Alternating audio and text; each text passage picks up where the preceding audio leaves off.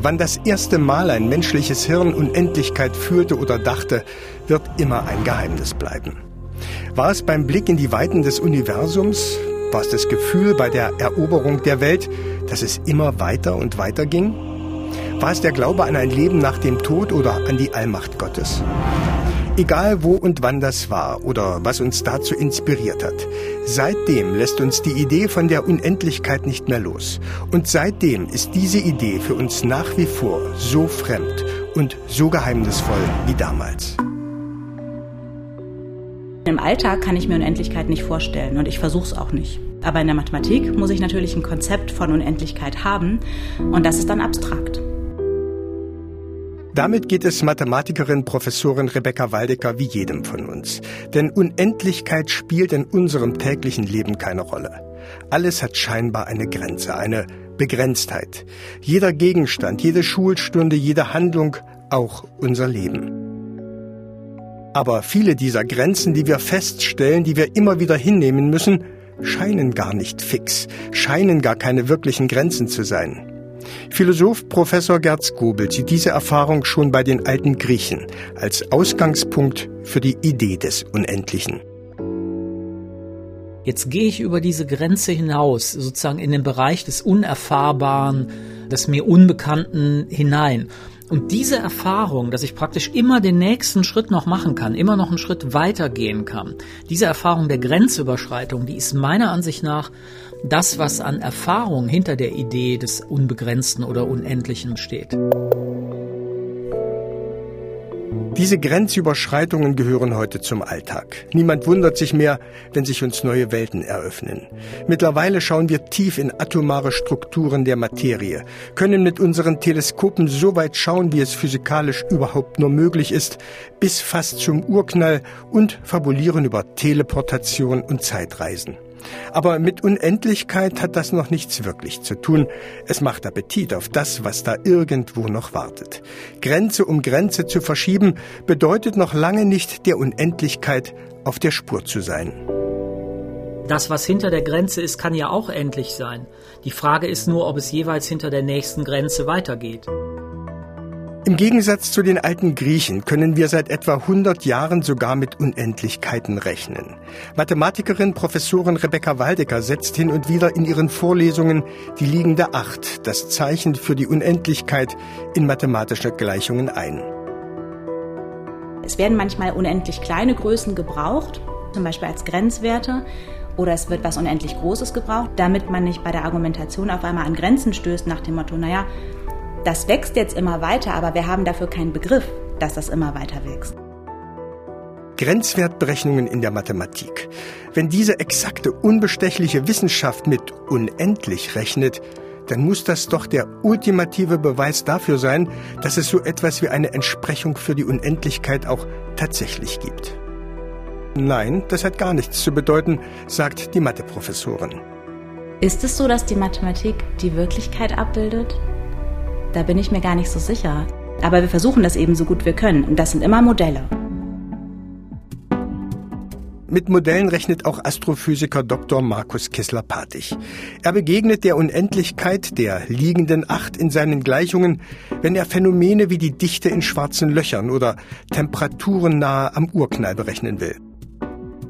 Was wir natürlich uns fragen ist, hat diese Unendlichkeit in der Natur eine Realität? Oder ist es einfach unsere klassische Theorie, die da scheitert und wir bräuchten meinetwegen eine Theorie, äh, um das dann vielleicht die Unendlichkeit verschwinden zu lassen und tatsächlich das irgendwie noch begreifen zu können. Die Frage ist, ist das Ergebnis unendlich genau das, was es bedeutet? Eben einfach nur unendlich? Oder ist es möglich, über diesen Zustand in einem schwarzen Loch doch noch mehr zu erfahren? Die Erkenntnis, dass der Druck und die Dichte im Inneren eines schwarzen Lochs unendlich sind, befriedigt Dr. Markus Kissler-Patich also nicht wirklich. Er würde gern wissen, wie das da drin tatsächlich aussieht, was da drin tatsächlich passiert.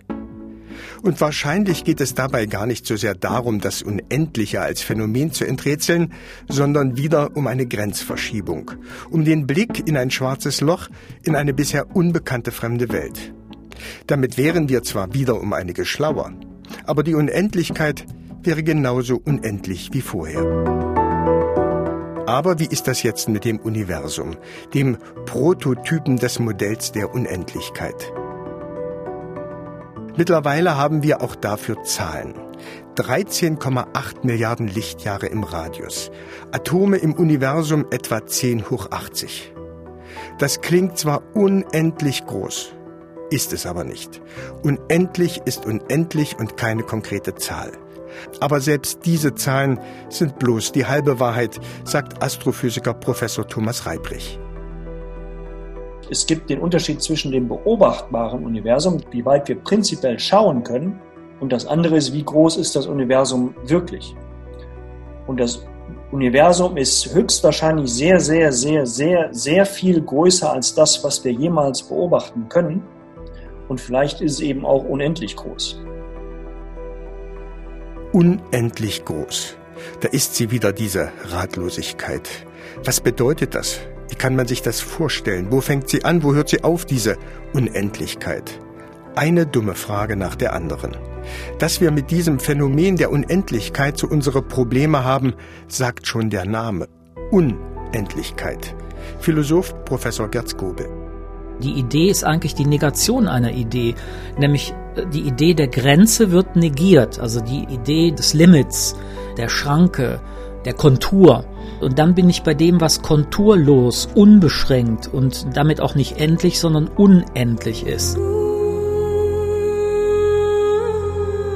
Jenseits von solchen mathematischen Gleichungen, in denen wir bestimmen, wie sie definiert ist, bleibt die Unendlichkeit für uns konturlos. Sie taucht wie bei den schwarzen Löchern dort auf, wo wir nicht mehr weiter wissen, in extremen Bereichen, die uns verborgen bleiben.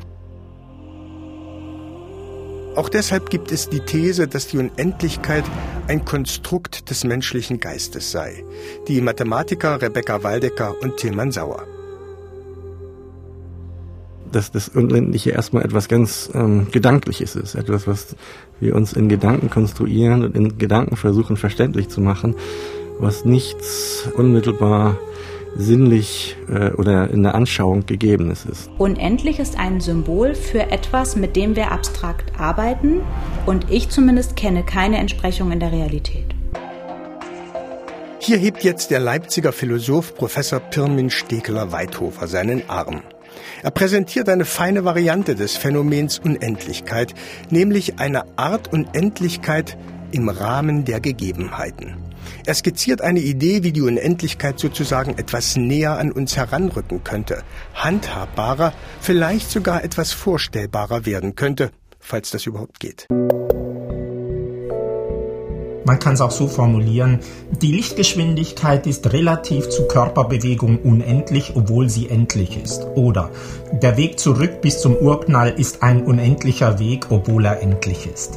Das heißt mit anderen Worten, die moderne Physik macht es so ähnlich wie Aristoteles, dass es eigentlich nur Endliches gibt, aber dass die relativen Unendlichkeiten, die sie nie erreichen können, sie können einen Festkörper so beschleunigen, wie sie wollen, er wird nie so schnell wie Lichtgeschwindigkeit sein, so dass relativ zu diesen Bewegungen ist die Lichtgeschwindigkeit unendlich. Und genau das macht die moderne Wissenschaft, dass sie das Unendliche wieder verendlicht. Das Unendliche verendlichen. Das muss man sich mal auf der Zunge zergehen lassen. Das klingt absurd, so völlig anders als unsere Vorstellung von der guten, alten, unvorstellbaren Unendlichkeit. Diese Idee, dass die Lichtgeschwindigkeit das schnellste ist, was es überhaupt geben kann, und sie damit dem Unendlichen gleichsetzen, gäbe der Unendlichkeit plötzlich eine Obergrenze, und trotzdem behielte diese Obergrenze das Magische. Eine Obergrenze, der man sich zwar weiter unendlich nähern könnte, die aber niemals nur ansatzweise in den Bereich des Erreichbaren rücken würde. Das Unendliche würde demnach also im Endlichen stecken, Teil des Endlichen sein. Professor Pirmin Stekeler-Weithofer formuliert folgenden bemerkenswerten Gedanken, der bei der Beschäftigung mit der Unendlichkeit so nicht vorhersehbar war. Nämlich, dass nicht in der Unendlichkeit die Magie, das Unvorhersehbare steckt, sondern in der Endlichkeit und in denen, die das entdecken.